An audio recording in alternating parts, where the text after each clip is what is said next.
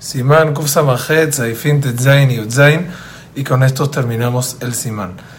Una masa horneada en un shipud. Un shipud quiere decir como un palo de metal que se le pega la masa alrededor y se hornea y le ponen aceite o huevo, la untan.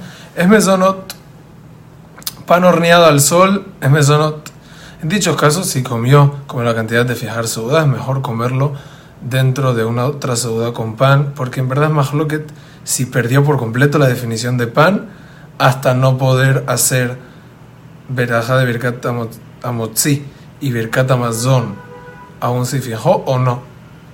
La alhaja es igual que no, no se bendice Amotzi, pero es mejor leachmir y meterlo, incluirlo en otra seuda en caso de comer mucho. Bien los poskim también que un pan horneado en microondas, o sea, no se va a llamar horneado, cocinado en microondas, si tiene apariencia de pan, es considerado como pan. El ahora va a depender de lo mismo de antes, un pan horneado al sol, que si el nos dice mesonot, el microondas también, pero los poskim hacen un cierto hiluk y si lo consideran amotzi.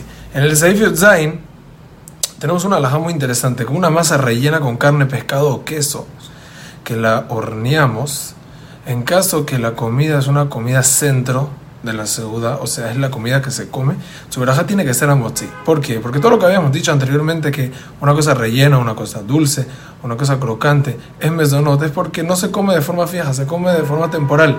Como se dice, se pica en la seuda, pero no es la comida. Pero en este caso, que es la comida? Dice Shulchan que es amotzi.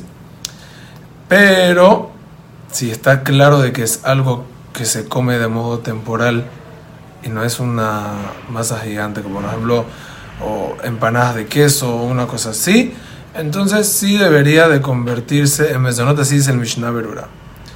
Y el Ben Ishai también así escribe. Sin embargo, hay muchos poskim sefaradim que opinan que en ese caso igual va a seguir siendo amotzi porque el Shulchan Aruch escribió que si la masa es normal y fue horneado, aunque está relleno y se come como parte dentro de la seguridad, entonces va a seguir siendo amotzi. Así que hay que tener mucho cuidado en eso.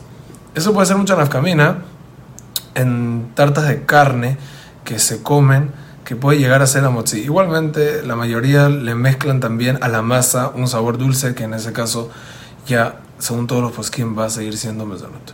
Una masa que contiene huevo, entonces no se convierte, no se convierte automáticamente en un pan mesonot, a menos que sea también crocante. Hazdak Ubaruj.